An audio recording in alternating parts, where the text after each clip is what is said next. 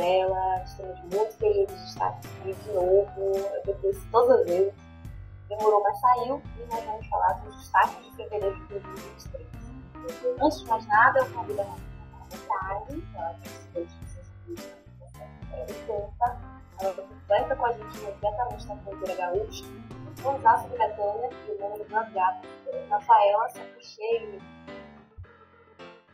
Salve, salve, minha irmã, uma honra sempre. Raquel, que é a mais nova mestranda, Brei, do Instituto de Relações Internacionais da PUC-RJ, é sotero francioca, porque a gata é do mundo, né? Soteropolitana, francesa e carioca, uma ótima profissional das RI, das Relações Internacionais, com ampla experiência organizacional e no ativismo, e além disso, uma canceriana braba no crochê. Ah, uma semana só de Rio de Janeiro já recebi minha carteirinha de carioca. Vamos lá, das notícias.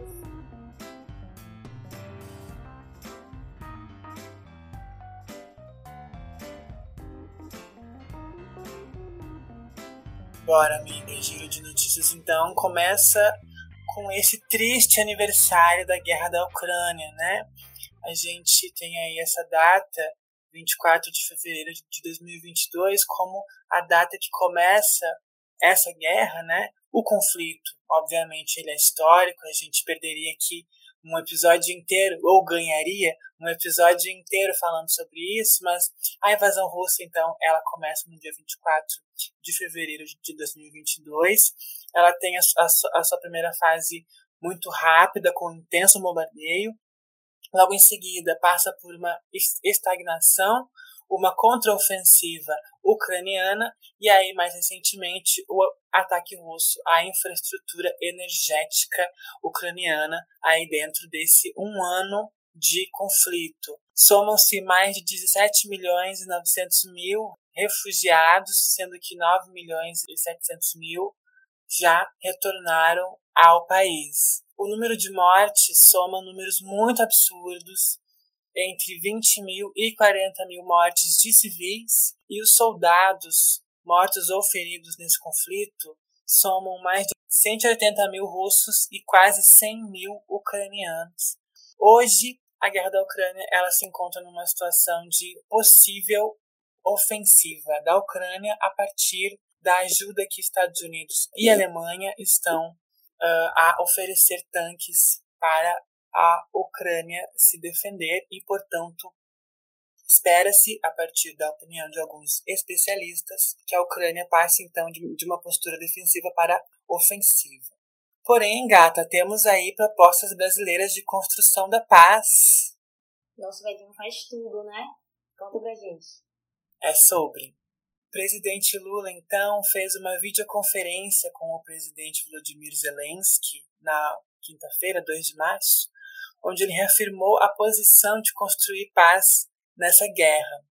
A gente soube também que o chanceler Mauro Vieira, nosso representante da política externa brasileira, conversou com representantes da política externa dos Estados Unidos, da Rússia e da China no encontro do G20 em Nova Delhi, na Índia, explicando a posição brasileira de equilíbrio. E essa posição foi vista com muita positividade por ambos os lados, e isso se deve à postura do Brasil nesse conflito. Por um lado, o Brasil vota contra a invasão russa na Assembleia Geral da ONU e, ao mesmo tempo, se recusa a vender munição para os tanques alemães que irão para a Ucrânia defender a Ucrânia. Isso foi visto por ambos os lados como uma posição equilibrada brasileira e vista com bons olhos por ambos os lados. O, o chanceler brasileiro, então, ele retorna ao Brasil com informações mais detalhadas sobre a posição de cada país do grupo do G20, o que visa aprimorar essas iniciativas de construção de paz. O presidente Lula, após reunir-se com o presidente Vladimir Zelensky, afirma numa rede social que a guerra não pode interessar a ninguém e que ele está disposto então a construir qualquer iniciativa, construir ou participar de qualquer iniciativa de paz. Temos aí a reconstrução do Brasil no cenário internacional e já com essa baita bola dentro, né, amiga? A guerra não pode e não deve interessar ninguém. Mas a gente está falando aqui de um mundo utópico, né? A gente precisa ser realista, a gente sabe que de fato há interesses, há todo um jogo por trás de tudo, mas o lado bom é que o Brasil está sempre nessa postura de tentar remediar as coisas, de tentar dar jeito. Sempre não, né? Que a gente passou por uns seis anos aí, meio assim, mas a gente está retomando esse poder, como a Rafa colocou. Esse poder não, esse lugar, que é sempre muito bem-vindo. Não sei se todo mundo sabe, mas no dia 16 de setembro de 2022, uma menina chamada Masha Amini foi morta pela polícia moralista do Irã e a população entrou numa onda de protestos em favor do direito das mulheres contra o governo. Ela foi detida pela polícia de moralidade, pelo uso inadequado do véu islâmico. Claro que tentaram abafar, disseram que foi uma intervenção cirúrgica devido a um tumor cerebral que ela teve aos 8 anos, mas isso causou uma alta indignação e comoção na sociedade iraniana. E desde então, a ONG Iran Human Rights estima que cerca de 450 pessoas, incluindo 60 menores de idade, 29 mulheres, morreram na repressão nessas manifestações que aconteceram após o falecimento da jovem. Depois disso, desde novembro, mais de centenas de meninas foram envenenadas na escola com a merenda escolar. A gente não tem mortes reportadas, também não há autores identificados, porém o que se imagina é que há uma, uma retaliação das meninas que têm performado esses tipos de, de comportamento que são, enfim, lutar pelos seus direitos, pelo que elas acreditam que são seus direitos. Babado, irmã, babado. E um babado também a situação do Brasil perante os direitos humanos, né?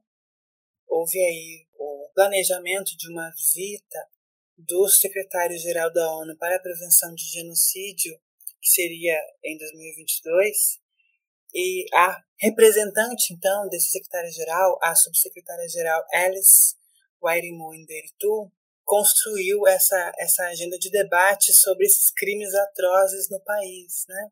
em abril de 2022, entre Belém e Rio de Janeiro, e aí a situação, obviamente, envolvendo ali a situação precaríssima dos, dos povos indígenas em Roraima e a situação nas favelas do Rio de Janeiro. Mesmo sem uma resposta, assistentes dessa representante visitaram sem um status oficial de uma missão da ONU e se discute sobre essa necropolítica do governo Bolsonaro, né? Ataques sistemáticos contra a população civil e grupos específicos, negação de suporte pelo Estado, expõe contra o sistema ONU e ainda impede que a ajuda chegue. Então essa visita ela foi reagendada para maio deste ano primeiramente em Roraima, com os povos Yanomami, e depois no Rio de Janeiro, pontualmente na favela do Jacarezinho. E isso se dá muito após a conversa entre o presidente Lula e Antônio Guterres, secretário-geral das Nações Unidas, após o resultado das eleições. Então, é o, novamente o retorno do Brasil a esse cenário internacional, só que agora no cenário da garantia dos direitos humanos, né, irmã? Sim, que é um cenário super importante e super atual, inclusive, né? É muito positivo que Lula esteja fazendo esse movimento, porque essa conversa foi puxada pelo próprio, já eleito, não necessariamente é, empossado, e é importante que a gente, enfim, garanta é, é, os direitos humanos aos nossos povos originários, aos nossos, às nossas pessoas, aos nossos cidadãos, né? Hoje na aula o professor falou que os cidadãos são iguais, apesar de que os corpos naturais sejam diferentes. Fiquei com essa reflexão.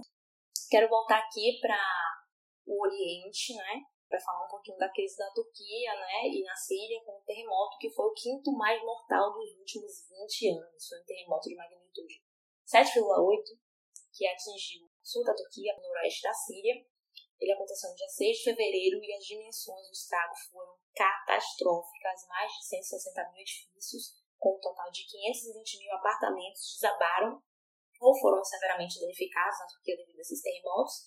A quantidade de mortos em 24 de fevereiro ultrapassou 50 mil, cerca de 44 a 45 mil na Turquia e 6 mil na Síria, fora a quantidade de desaparecidos e a quantidade de afetados.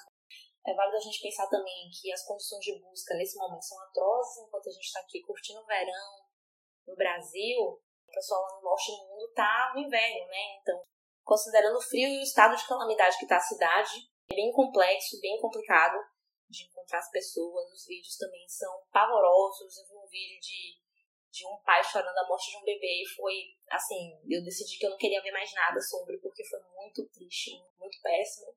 Enfim, eu pessoalmente espero que eles se recomponham, né? Tenham força de, de se recompor, enfim, que o que eles e elas acreditem que dê força e conforto, porque é um momento muito realmente trágico que a gente aqui no Brasil não tem a menor noção, a menor noção assim do que é, né? Porque a gente tem o nosso grande privilégio geográfico. Mas continuando, dez províncias no sul da Turquia estão em estado de emergência, perto da fronteira com a Síria, e o estado de emergência ou estado de sítio é de três meses e aumenta o poder do, do executivo, né? Ou seja, eles podem tomar decisões de, por exemplo, usar hotéis como espaço para alugar as pessoas desabrigadas e qualquer outra coisa que eles acharem legítimo para esse período. E cerca de 70 países, é, 70 estados mandaram ajuda, roupas, alimentos, mas é só um paliativo, não é o suficiente para dar conta né, dos, dos estragos e a gente também precisa levar em consideração que estamos há poucas semanas das eleições presidenciais lá na Turquia. As eleições aconteceriam em junho, o presidente Erdogan antecipou para meados de maio, e os impactos econômicos na Síria também são muito grandes, apesar de terem sido muito, muitas vezes menos gente que, que, que foi afetada, o estado da Síria é de guerra civil há mais de 12 anos, mais de 90% da população vivendo na linha da pobreza, muita dificuldade de recuperar o crescimento e de desenvolver-se economicamente com a inflação subindo, então os indicadores acabam que podem piorar bastante para esse país que é pouco mencionado, né, quando a gente fala desse desastre. É muito forte essa situação, né, amiga? Eu também decidi não ver mais muitas notícias ou muitas imagens, porque é muito dilacerante ver as pessoas naquela situação, né? E isso traz uma reflexão muito poderosa sobre os estados, né, desses países, com as suas tradições e a maneira como vinham sendo conduzidas, né? Existem muitas críticas ocidentais à forma como esses governos vinham operando ou não operando, e é muito poderoso em diversos sentidos quando uma crise natural encontra uma crise sociopolítica, né? Então aí a gente tem que aguardar e pedir a, aos orixás que tudo dê certo com esse povo. Com certeza, mandando vibrações positivas e muito axé para eles nessa segunda-feira de gravação. Muito axé, muito axé mesmo, e muito axé para nosso continente que está novamente sendo vislumbrado na política brasileira e, nesse caso, no Parlamento Federal Brasileiro. A gente fala agora sobre uma notícia muito interessante que saiu na agência Senado, pois projeto de lei que estimula a integração econômica entre o Brasil e demais países da América do Sul é proposto pelo senador Paulo Paim, do Partido dos Trabalhadores do Rio Grande do Sul, e aí cabe uma menção muito especial ao senador Paulo Paim, que é um dos poucos senadores negros que a gente tem, e que é gaúcho, né? Este estado que recentemente reafirmou sua história problemática e nada saudável com a população negra, com esse triste episódio do caso de trabalho escravo, não é nem análogo à escravidão, é trabalho escravo. E a gente tem, então, no Parlamento Federal, representando o Estado do Rio Grande do Sul, um dos parlamentares negros de maior envergadura no Brasil, né? o, o grande autor do, da lei do Estatuto da Igualdade Racial, e também o autor do PL 455 de 2023, que propõe a integração econômica do Brasil com a América do Sul. Quem seriam os beneficiados, então? Né? Os empreendimentos de integração desenvolvidos por empresas de pelo menos dois países da América do Sul, sendo um deles o Brasil. A contribuição mínima seria de 10% do capital Além do mercado de bens e serviços, a proposta abrange as áreas de infraestrutura de transportes, energia e telecomunicações, estudos e desenvolvimento de energia limpa e exploração e industrialização de recursos minerais, pautas que estão sempre em voga, mas nos últimos tempos mais ainda em função da crise ambiental e climática do nosso histórico recente de desastres naturais, né, irmã? As prerrogativas, ou seja, as diretrizes e os objetivos a serem seguidos mandatoriamente. Fala-se em responsabilidade fiscal, desenvolvimento integrado do continente sul-americano, aumento da competitividade das economias sul-americanas, uso racional e sustentável dos recursos naturais, estímulo à, à qualificação da mão de obra, responsabilidade social e promoção do desenvolvimento social, que é quando as empresas elas assumem a sua responsabilidade social e começam a fazer projetos sociais, financiar organizações sociais para fazer o trabalho e a proteção do meio ambiente que envolve principalmente aí os empreendimentos que lidam com grandes intervenções no ambiente. Babadão, né, amiga? Super babado. Inclusive, a gente está investindo bastante em economia verde é, nessa ideia de sustentabilidade, voltando a ser um país da sustentabilidade, do desenvolvimento sustentável, cumprindo com a agenda da ONU. E os projetos relacionados vão ter direito também à isenção de alguns tributos. Por exemplo, contribuição social sobre o lucro líquido, imposto de renda da pessoa jurídica, imposto sobre produtos industrializados relativos aos bens de capital e imposto de importação para insumos oriundos dos países do Mercosul e de outros países após prévia autorização do órgão competente do bloco, né? Ou seja, privilegiando nós, irmãs, irmãs, hermanas, hermanos e hermanes. Amo.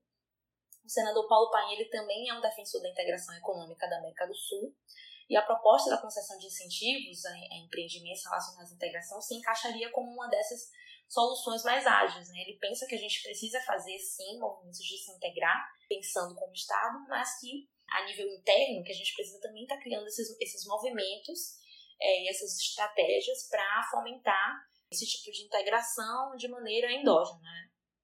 Falei até bonito agora. sempre, amiga, sempre fala e se expressa muito lindamente. Senador Paulo Paim, então, sendo mais um desses agentes, né, desse novo momento de reconstrução brasileira, né, amiga? Tão bom respirar novos ares.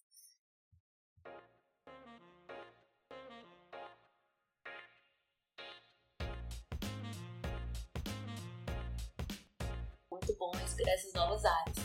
E agora a gente tem uma novidade fuxico internacional. E eu queria comentar porque o fuxico é um tipo de costura do Nordeste, ancestral. Com certeza, se você tá no Nordeste, você tem uma almofada de alguém que fez, pegou vários retalhos de pano e fez fuxico, fez uma capa. Mas fuxico também é fofoca, do brasileirês fofoca. E Rafa tem uma fofoquinha internacional para contar pra gente. É isso, amades! A gente tem aqui agora esse quadro maravilhoso do Fuxico, que é pra gente falar sobre assuntinhos que, que dão aquela animada na gente, né? Que dão aquela, aquele regozijo, como diz Gil do Vigor. E no Fuxico de hoje, a gente trouxe um assunto que é pouco explorado de maneira ampla, que é a variabilidade de gênero pelo mundo a gente se baseou no texto fruto da fala de uma pessoa muito incrível chamada França Vilarta, que se chama O Legado da Igualdade e da Fluidez de Gênero nas Filipinas. Nessa fala, que a gente também refletiu muito a partir de um episódio de um, de um podcast que a gente se inspira muito, é, chamado Chutando a Escada, a gente escutou o episódio Queer Eye para as Relações Internacionais com os professores Arthur Murta e Natália Félix sobre teoria queer nas RI. E juntando essas reflexões, a gente vai tecer aqui alguns comentários babadeiros sobre essa variabilidade de gênero, que vai, é, é um assunto interminável, é um assunto que vai render talvez a existência deste podcast e mais. Mas a gente começou então com esse assunto já para é, dar mais ou menos o tom aí da brisa das gatas, porque as gatas são filosóficas e é sobre. Com certeza, super filosóficas. É, fiz várias, vários pontos assim de, de, de, anotações, mas eu acho que a primeira coisa que me evoca é que esse episódio é de 2018. Olha que a gente está em 2023, foi gravado em junho de 2018, então tem quase cinco anos, né? E a teoria queer ainda não é um tema ultramente falado, ultramente conhecido, especialmente voltado para a área de relações internacionais. Mas foi um episódio muito interessante, e aí eu preciso dizer que sou um pouco fã de carteirinha do professor Arthur, porque ele brincou, né, falando que falando muito assim dessa binaridade, né, que a gente vive num mundo binário, é bom, ou mal, é sim ou não, é homem, é mulher, é, enfim, guerra ou, ou, ou, paz, como a gente estava discutindo um pouco antes, né, de fazer a gravação. E aí ele brincou que quando a gente tenta pensar em alguma coisa fora da caixa, né, fora do sim, não, fora do, do binarismo, da tela azul. a gente não consegue pensar assim.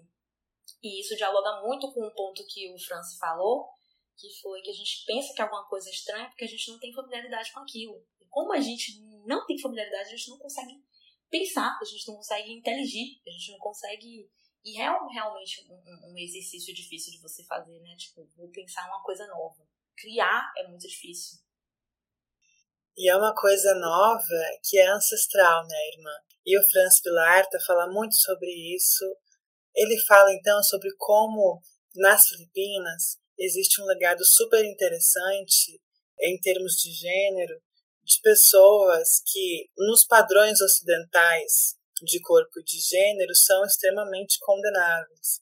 Ele traz o exemplo de, falando aqui resumidamente, para que vocês fiquem com vontade de buscar a fala de Franz Pilarta, que ele cresce tendo uma família vizinha composta por um cara cis, uma mulher trans e o filho deles. E que isso era algo comum. Essa mulher trans era conhecida na, na comunidade, exercia a sua, a sua profissão, a sua maternidade, e isso é algo muito comum. E ele traz esse legado a partir de um resgate que ele faz da figura histórica das Babailã. O que são as Babailã? São figuras femininas, não só representantes, mas responsáveis pelo sagrado nas suas comunidades elas são as grandes sacerdotisas. E a, a Babailã pode ser uma mulher cis, como pode ser o que a gente chama hoje de mulheres trans. Numa época ancestral, esse conceito de mulher trans não existia, mas uh, a materialidade, digamos assim, das mulheres trans já se fazia algo muito natural e, portanto, de extrema importância dentro, dentro das suas comunidades. A gente vai trazer mais futuramente outros exemplos de comunidades pelo mundo aonde o padrão de gênero não era binário. Ou ainda, mesmo que houvessem apenas dois gêneros, não era numa relação tão assimétrica e insalubre como a gente tem né, na nossa herança eurocentrada e branca. O mais interessante, então, dessa reflexão é na nossa sociedade esse assunto ser um assunto novo e que, portanto, gera todo um estranhamento e as, as telas azuis, ou talvez o bug, né? E a figura do bug talvez seja muito interessante porque o bug é um ruído. Pensar que o bug é um inseto que entra no sistema e, e que, portanto, desestabiliza o sistema. É interessante pensar nessa dimensão internacional das normas de gênero que nós somos um bug, né? que eu, enquanto pessoa trans, ou transvestigênere, como diria a grandiosa Indiana Rice Siqueira, eu, como pessoa transvestigênere, sou um bug dentro do sistema, né? Porque faz com que o sistema que foi construído de maneira extremamente binária precise se repensar. E essa reflexão, dentro desse podcast, visa rediscutir a, a dimensão internacional da nossa vivência subjetiva e pessoal, porque os padrões de gênero que nós temos no Brasil não são originários do Brasil. E esse é o ponto que a gente queria trazer, né, Raquel? Inclusive, eu acho que, que uma frase que resume bem o que foi dito pela professora Natália Félix, da PUC São Paulo, dentro do podcast Chutando a Escada, é que a questão da sexualidade está vinculada à questão da soberania. Pode não parecer óbvio, mas faz muito sentido e dialoga também com o que o próprio Franz falou no vídeo, né, sobre colonização pela Espanha, né, das Filipinas, que provocava essa tensão, esse tensionamento, e isso dialoga também com a teoria dos sistemas complexos, né, que entra alguma coisa diferente, entra um bug que vai mudar um pouco a estrutura do sistema, e o sistema vai lutar pelo amor de Deus, porque eu não quero que mude, mas a gente vai seguir aí incomodando e mudando, inclusive voltando para o que a gente era. Mas ao mesmo tempo que tem essa esse esse horror atual, também tem esse movimento, né, de de resgate ancestral é, das mulheres como, enfim, outra, outra potência, outro lugar. Inclusive, na etimologia da palavra babá, se a gente for pegar, se a gente for para conteúdos afrodiaspóricos, é, a gente vai ver que babá é o pai de santo, né? Que é a representação de liderança na comunidade. Babá também é o prefixo de base, né, do, das mulheres, né, do babailan. São essas mulheres potentes nas Filipinas. Acho que é importante a gente fazer esse, esse movimento de resgate ancestral e de olhar para nossa história através dos ciclos que ela passa, né? E, e ressignificando isso. E dando nomes aos bois também, né? Que a gente precisa. Dando nome, né? Já diz a, a tradição de pensamento Foucaultiana, né? Discurso é poder, então dar o nome é uma enunciação que é poder, né? E o poder de dar o nome também é uma grande discussão.